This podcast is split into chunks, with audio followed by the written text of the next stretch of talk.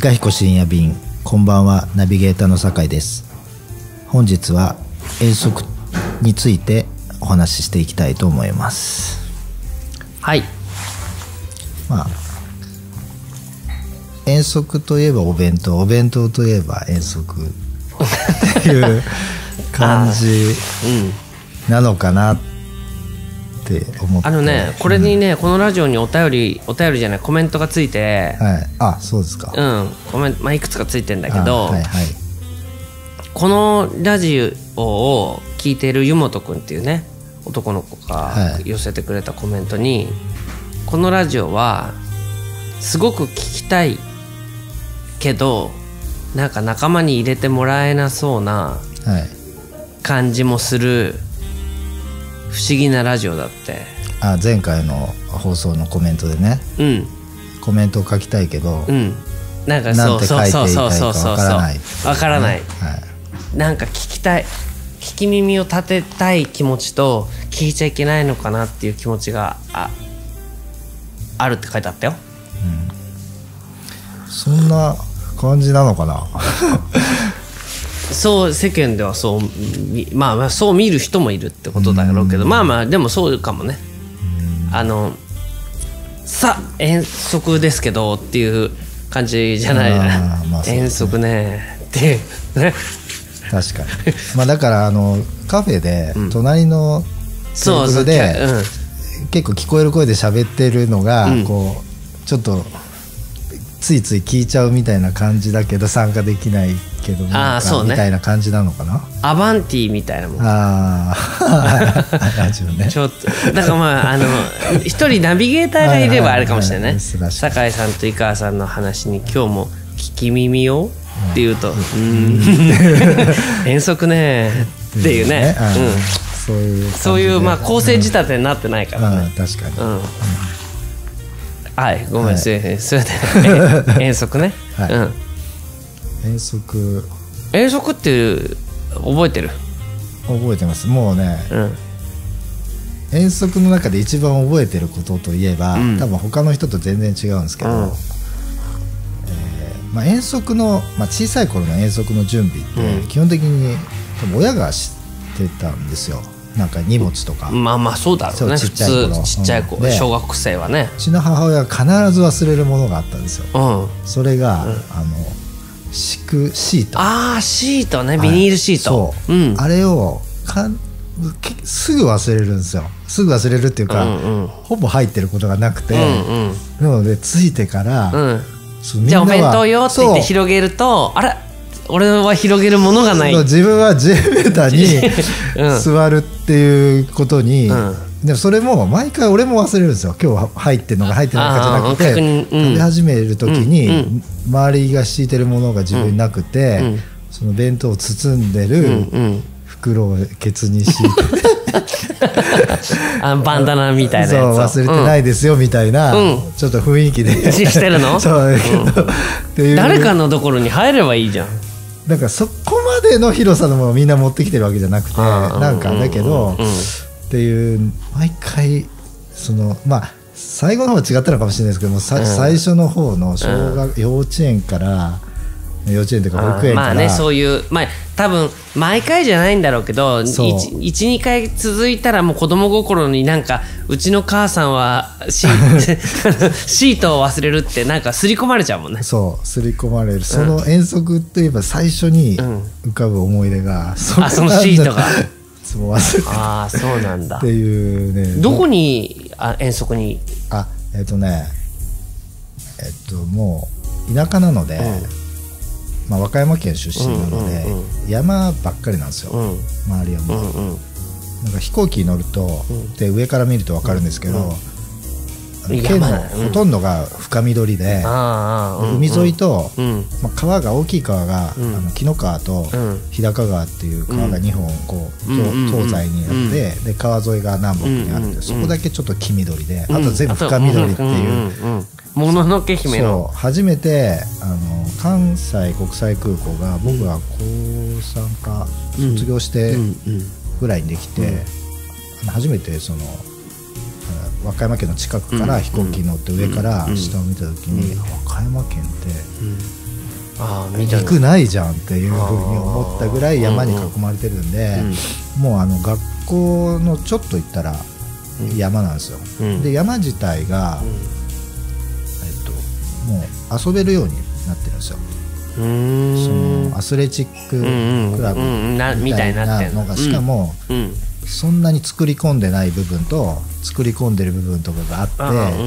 その本当になんか獣道なみたいな感じのハイキングをしてると、ある時ポコッとあ広場があって広場があってみたいな。そう、それがなんか、あの森林公園だね要は。あそうです、それをさらにえっと惑星の名前が惑星をテーマに遊具を作られてて、土星なら土星の、にまつわるような遊具のその惑星の？遊具とか言ってあの地下木土天海面分が山のどこかにあって、そんな指した地図もなくて、まあでも道はそんな複雑になってないから、なんとなく行くと、ちょっと間違えると変なとこ行っちゃうんですけど、っていうような、で開けたところはそういう木星と、あのまあタイヤとかね。砂のこういうやつであるあるあるね。乗れるターザンみたいなできるやつとか、ターザン。ロープ。そういうこう、ロロープがみたいな貼ってあって登ったりできるようなとかっていうのが山の中にこう長い距離だから1日かけて回っても子供だったら下手したら寄り道しすぎて回りきれないって親が心配するぐらいの。あの立派なものがあったんですよ、そこに大体幼稚園から小学こう高学年ぐらいまでの春のキャン遠足はその中のどこその辺の大きい施設のどこかに行くことがまあ多いん。で、それはもうあの本当にあのうん、そういう思い出ですね。えっ、ー、と、なんて言ったかな、うん、で、いろいろあるんですよ。緑化センターって言って、まあ、花がわーって植えて、オランダみたいに植えてあるような場所もあるし、とにかく場所がいっぱいあるんで。うん。切り開いて花を植えてるとか、そんな感じなんか田舎の遠足っていいね。はい。まあそれは当たり前だと思ってた俺もねでも小学校の時子供の国っていうのが学校の近くにあって、はいはい、が近くじゃないね。結構あるけど大人になってみるとえあの距離歩いたのっていうぐらいだったあったけど記憶で言えばその途中に養豚場があってあ臭いと。すごい臭い。養豚場もあったし養鶏場もあったような記憶があって、はい、であぜ道があってっていう記憶がすごくあるわけよ、はい、だけど今その道を思い出してもそのもの自体がないからね。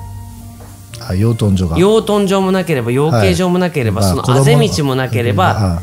下手したら山がもうない。あもう山自体が。そう。だから子供の国までズドーンとバイパスが走ってるみたいな。子供の国だけはあるんですそう子供の国だけはあるわけ。子供の国だけはあるんだよ、はい、だけどその子供の国に行くそのアプローチが、はい、あもうね。もう景色が変わっちゃってて、はい、だからそういう意味で言ったらなんて言うんだろう。遠足ので遠足ってそのアプローチが思い出だったりすることもあるじゃない、うん、確かに。実際歩いて行ってました、うん、で今もそんなに変わんないです。ああそう、はい、だからやっぱそういうのはあれかもね。でも、逆に田舎だと、はい、坂井君のとこは知ら知らないけどだから昔はここが栄えてたけど、はい、今はもう閑散としてるみたいなあ,、まあ、ありますね。そっち側の、うん、あの様変わり、はい。山がバイパスになっちゃったとかっていうのってまあまだベクトルで言えば右肩上がりだけど、はい、そうじゃなくて右右肩下がりっていうの、うん、にねなっちゃってるっていうまあどの道だからちっちゃい時と大人になってからの変化がこの国は大きすぎるね、うん、確かに。それがこの不安を煽ってんだろうね。そう。まあ最寄りの自分が最寄りの駅は変わってないんですけど、うん、その建物とかが、うんうん、逆にそれが寂れてるっていう意味になってて、うんうん、その中心地が、その駅前だったところからバイパス沿いに変わったんで、うん、映ってるよねどこの田舎も。そう。なのでそのでも駅を使って最後、うん、その最寄りの駅に降りるんで、降り立つんであの、まあ、例えば昔はその通学の時にその自転車を預ける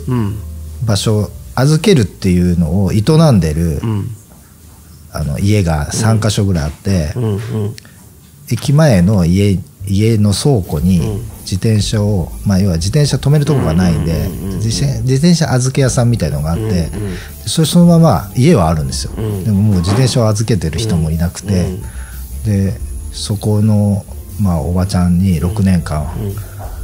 おばおばあちゃんにお世話になってたんですけど、まあ、当然ねもうそんな死んでいないしもう代替わりしてるんで、まあ挨拶することもないですけど見た目の景色は一緒だけど。まあ、それは単純に寂れてるっていう意味だったりもするっていう、まあ、ちょっと寂しいですよね、うん、だから今の遠足って、まあ、どうなってんだか分かんないけどあのまあ僕も遠足やってるじゃない。やってんだよ、はい、大人の遠足を、はいね。はい、で大人の遠足をやってるっていうとなんか今大人の遠足っていうのが流行ってるんですよねって言われて。あそうなんですか？工場見学とか。あ大人の社会見学、ね、社会見学っていうの？なんかそういうことじゃない、はい、なんで俺が遠足をやってるのかっていうことについてはみんなよく分かってないんだよよく分かってないんだけどあの遠足はとてもねあの大事なことだなと思ってるわけ、はい。でそれはなぜなぜですかってちょっと聞いてみてよ。それはなぜですか？なぜだと思う？大事なことだと思ってる？うん。そのだって遠足なんてやらなくてもいいじゃない。だだからだけど僕は遠足はもうずっと欠かさずやってんだよ。え井川さんの遠足の定義って何なんですか、うん、遠足の定義？遠くに行く、遠くに歩いていく。歩いて歩いて、遠足の足は足だからね、はいはい、遠くに歩いていく。まあ、目的地までは何か使っても、はい、そこからはもうただテクテク歩くっていうことが、はい、まあ、遠足の定義だね。うん、でこれはとても僕は大事なことだと思っているんだけどね。なんでだろう。まあでも目的地に行くのが歩く手段じゃなくても、うん。いいってことですよね今の話だと。そうそうそう、行った場所で歩くってこと。うん、うん、やっぱりまあ僕が思うのはね、うん、そのまあまあ今、まあ、今日もねお店で撮ってて、まあ、コロナで大変でしょみんな、うん、大変ってことになってるじゃん、うん、でも僕は最近開き直ってるんだけど僕は全然もうコロナについてはあの開き直っちゃってるわけ。まあ遠足っていうテーマの時点でね、うん、もう別にコロナがどうとかっていうふうに思ってない、うん、もうこれはコロナは、えー、緊急事態宣言以降、うん、あのまあもう戻ってこないから、はい、社会はね。まあこれはもう前から言ってるように、あのもうとことんこうなったら大変なことになると思うんですよ。はい。もう世界恐慌が大恐慌が起きて、だから今言ってるだからバブルが崩壊したのもバブルが崩壊した直後よりは、それから数年経ってから銀行が倒産したりしてる時がもう大変だったりするように、多分2020年よりは2023年とか、23年後が大変なんじゃないの？と思うわけよ。いやまあもっと早くに大変かもわからないけど。バブルどころの騒ぎじゃないですもんね、うん、もうもうこうなったら、バブルどころじゃない。一夜にして何もかもがこう溶けて流れちゃったっていうことにまあなる、で、まあその先の社会を見据えてもともと見据えて生きてるわけだけど、はいはい、それはもうまさに遠足だと思ってるわけよ。それはね何かと 何かというとあのやっぱりその僕らの感覚まあ僕の感覚とすると、はい、今の社会が何が間違ってるかということのもう一番のも間違いは、はい、目的地が決まってるってことが間違いだと僕は思ってるわけよ。うん営業目,、まあ、目的目標でもいいね、うんうん何かそのゴールを定めて、はいそのゴールから逆算してどうこうするっていう考え方そのものが僕は間違ってると思うわけ。まあそうですねうん。まあ何来年は今年よりも 1. 点何パーセントあまあ1割でも2割でも売上目標が高くするっていうことも間違いだし、はもうもっと言っちゃったらでも手帳にもに予定を書き込むことも間違いだと思ってるわけよ俺、いうん。それをもう書き込んだ時点で未来が過去になっちゃうわけだからね。はい。もうだそこに向かっていくってことだから、もうそこに書いた時点でもう行っちゃってることになるじゃない。はいということなので僕からすれば今の世の中はもう全てが間違ってる。うんっていうことだだと思うのね。なるほど。うん、それでだからだけど世の中の人は例えば豆彦やってるのはじゃあ豆彦は、えーなんでやったんですか？とか。うん。ね？なんかそのも豆彦をやるっていうことが一つの僕のあたかも目標かのようで。うんうんうんその目標の動機は何ですかみたいはいなはい。聞かれ方をするたびに別に豆彦やりたくてやってるわけじゃねえよって言うとえじゃあなんでやってるんですかみたいなことになることもはい。一つのそのゴールを定めてうん。その人はそれに向かって歩いていくとかそれに向かって頑張るんだっていう、まあ、西洋的っていうのかな。うん。アングロサクソン的っていうか、うん。何かを定めてそこに向かってこう何かを犠牲にしながらも一心不乱に進むっていうこと自体は、うん。もう僕の生き方からするともう全くもってあのそんなことしてどうすんのって思ってるわけ、だって世の中は何が起きるかわからない。はい。あのね歩いてたら突然隕石が落ちてくるかもわからない、ん。じその落ちてきた隕石を受け止める楽しさをうん。自分の人生の余白と思って生きてるのに、はいなんかその目標があるから、まあ、今回のコロナのことについてもみんな怒ってるわけでしょ？うん。なんか全然このままで売り上げ達成できないじゃないかとかね。はい。まあだから目標を定めないでいることの楽しさっていうことをすごくスモールに具現化したのが遠足なわけよ。おー。そうなんだ。うん、だから遠足をするっていういうことになるとねうまあそのどこを遠足するかっていうことは決めたとしてもんはい。遠足の目的はないわけよ。まあそうです。遠足が目的遠足が目的だから、うんうんだから、えーどこどこに行きます。渋谷で遠足するって言ったらえ渋谷で？みたいなことを言ってもいやいや渋谷で遠足ってできるから。はい。っていうことがあるわけじゃん。はい。まあえ遠足っていうか散歩っていうかねつまり何か物事のを行く途中道すがらにいろんなものが大事なものが落ちていて、はい。常に目標だけで生きてるような人は、うん。そんなものは何て言うんだろう。ないことにしたいわけじゃない。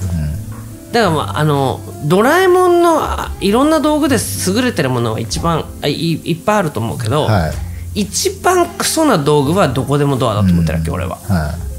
などこでもドアなんて開けた瞬間目的地なんでしょ？い、何が面白いのと思うわけよ。うん、まあそうですよね。そうでしょ？どこでもドアだけは分からないですよね。分からない、うん。俺は。どこでもドアなんて開けた瞬間にそこの場所に何？シベリアとか？いやわかんない。どっか北極とか？わかんないです。ねなんか象がでなんかドドアから入ってきそうになるとか、まあまあわからないじゃないけどそのそれをまあ一応やろうとしてることがインターネットじゃない。はい。そのだから時間を歪めるのがタイムマシーンで、はい。距離を歪めるのがどこでもドアだよね。はい。でその時間と距離を歪めるっていうことは、まあ、5次元じゃない。はい。でその5次元なものを僕は信じてはいるけど、実際のすの何？じゃあ僕が急にこう座禅組むとう浮き出すとかさ。はい。孫子みたいな。いはい。そういうことはやっぱりまあそんなあの実際に起起きるとは思ってないけど、うん。少なくとも脳内でははい。同じように渋見える渋谷の街でもその遠足をみんなで歩く遠足を通してみると違ったものに見える、うん、えいつもだったら電車で一駅なのに、はい、今日は一日かけて歩いたってことで時間と空間が歪むじゃない、はい、この時間と空間をみんなで歪ませるっていうことが面白いから遠足やってるわけよ、はい、それが豆彦もそうよ、うん、豆彦も一日一日営業をずっと続けてるわけだけど、うんうん、まあ今日はもう本当に嘘みたいに早く終わった一日だねとか、はい、もうやってもやってもなんかえまだ午前中みたいな日もあるわけよ、うん、やっぱりいろんなことがその同じことを繰り返す中で時間と空間が歪ま歪まれる歪められる、うん、それをそれこそが生きてるということなんであって、うん、そのことが毎日なんか同じような生活だけをルーティンにただただ、もう過ごす。でそのそれもなんかこうすぐ目標が決められて、うん、えー、先月よりも売り上げ必ず必ず取ってこいとか、まあそうなんですよね、ね。うん、あのほうれん草だぞとか言って、うん、急にね。ね急に。だからすぐにほ「まあ、お前なんで報告は?」とか「連絡は?」とか「お前のでさ管理されて達成してないじゃん」とか「時間の使い方がすごい無駄なんじゃない?」とかって言ってチェックされて、はいみたいなことはさもう全然あの時間と空間が歪まないので、うん、なんか飲食店とかって本来そういうものだったと思うんですよね。どういうこと？えっとまあよくその説明するにで、円環的な時間だと思うんですよ、飲食店って。だって毎日同じ時間に開けて、で、同じメンバーが同じものを作って、同じ時間に閉めてっていうのがずっと繰り返されるんで、まあ実は僕若い時に、うん、ある時それが耐えられない時期があったんですよ、うん、その毎日同じそう同じすぎて、あの昨日と今日と明日が今入れ替わってたとしても、気づかないっていうふうに、ある時言ったんですよ、したら詩人だねとかって言われて。でも確かにその時に、うん、あの三好達治の大阿蘇を思い浮かべながら言ったんですよ、あの今この一瞬に100年が流れてたとしても、気づかないっていうのをちょっともじって言ったつもりだったんですけど、でもそれはそのまあ皿洗いしながらそう言ったら、でそれがその若い20代の、まあ、真ん中ぐらいの時に思ったけど、だんだんそれが毎日同じことを繰り返していくうちに変わっていくみたいな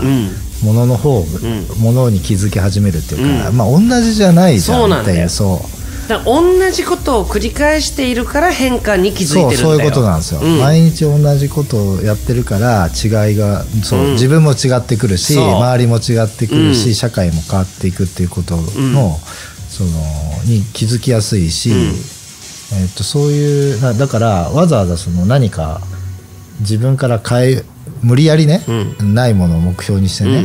うん、変えるとか、うん、まあ、このコロナなんか起こったら分かりやすいじゃないですか、いや本当そうなその事業計画とかっつって、あの多分今4月の時点でね、うん、いろのなんか計画とかが立ててたって、全部もう下方修正下方修正って。ババカ言うなよ。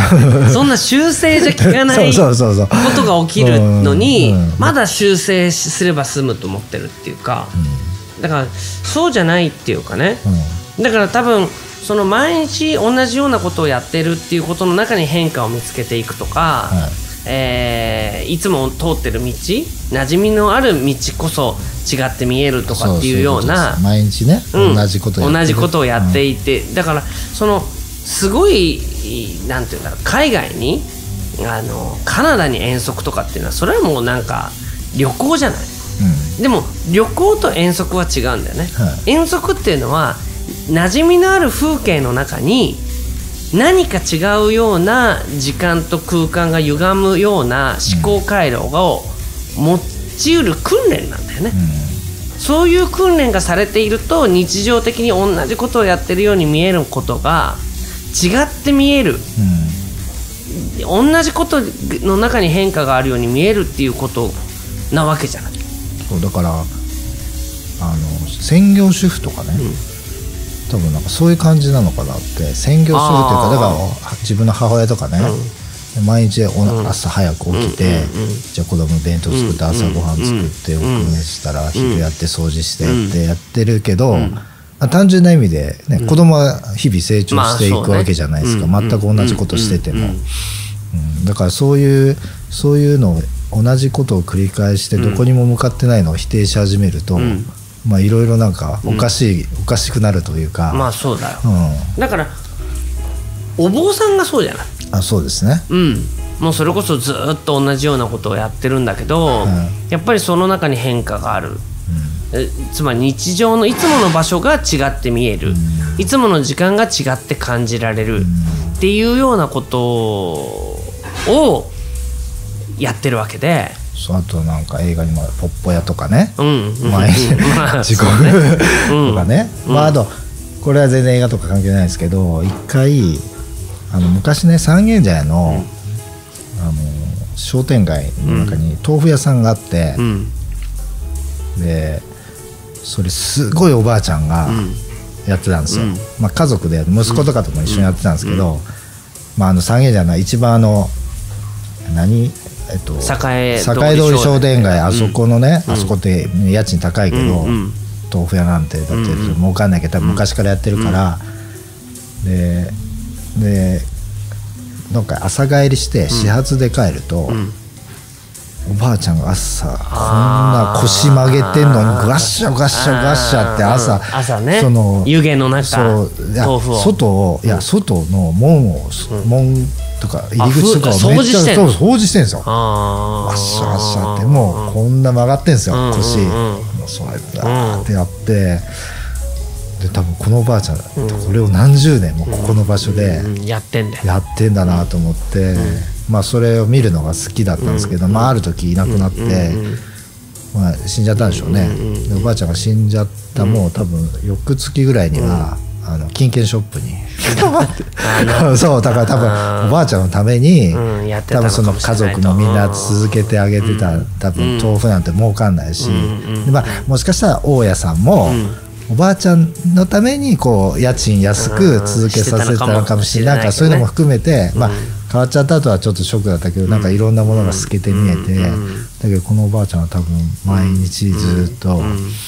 この三軒茶屋の地で、豆腐を何十年も売り続けてきて、で多分店構えとか変わったと思うんですよ。なんかもうちょっとボロだったビルが新しくなったりとかしたのかもしれないけど、うん、まあ、この商店街を見続けてきたんだなみたいな、うん、とか、まあ、あとはねその遠足で言うと、その小さい頃に通学路の途中に畑を持ってるおばあちゃんが毎朝小学生の通学時間に通勤するおばあちゃんがいたんですよ。まあ、歩いて、まあ、要はもう農夫の格好して、くわ持って、まあ、熊本出身のおばあちゃんね近所のおばあちゃんなんですけど、もう何言ってるか分かんないですよ、熊。すごい熊本弁だからいつも、そうですねみたいなこと言ってけ全然分かんない。おばあちゃんなんですけど、毎日くわ持って、まあ、普通に歩いてたら、あの凶器持って歩いてる感じですよね。そう、そうそうそう。毎日遠足じゃないけど、うん、なんかは遠く離れたもう全然関係ない畑に毎日自分一人で耕しに行くっていうおばあちゃんをまあそれおばあちゃんずっと何年もやってるなみたいな、まあ、目的なんかないじゃないですか。ないない、うん、だからその目的地を決めてそれの最短距離を見出してまあ Google なんかそうだよね。それになぞらっていけばまあ最短で目的地着く。まあそういう必要性もあるでしょう、うん、だけど何もかもがそうなってしまって、うん、その同じように歩いてる道がの中に、うん、ていうのかな生きるヒントがあるみたいなことを考えない人がね、多くなっちゃって。だから田舎だってみんなとにかく高速道路作って、はい。ね、なんとかインターで降りればすぐですとかってなんとかインターで降りればすぐって言ったってその高速道路の風景自体はもうどこの日本中どこ行ったって変わらないんだから、はい、だからその時間はさ運転手はとにかくもう眠気覚まし眠眠らないことに必死なだけで、はい、その過程なんて何にも面白くなんともないわけでしょ、うん。新幹線の移動が一番ねまあそうだよ。特に東北新幹線とかね、うん、もうずっと一緒だ壁壁しか見えない、ね、そう。そう。だからそういう意味で言ったらあのつまりそういうことは生きるっていうこととはおおよそ生きることの本質とは外れている、うん、だからまあ遠足を僕がやることでその本質をあの少し感じてもらいたい。でまあ実際どんな人が来るのかって、まあ、そういうことを少し分かるような人が来てくれるのかまあなんか分かってないからちょっとそういうことを感じたいと思って来てるのか、うん、もうその辺はよく分からないけどでも何て言うんだろう。僕がいくらここで理屈を言っても、はい、やっぱり遠足を通じてみんなその共通の体験があるわけよ。はい、何気ない公園でそのシシート引いて、はい、みんなでなんかよもぎ団子を食べるみたいなことをするってことでなんか普通の公園で私たちちょっと変人ですよねとかっていうかっこ苦笑みたいなもの含めて みんなの中に何かこうそうかいつものあのまっすぐの道を歩いてきたっていうことへの懐疑心が少しこう解かれるっていうの、はい、そのために僕は遠足をやってるんです。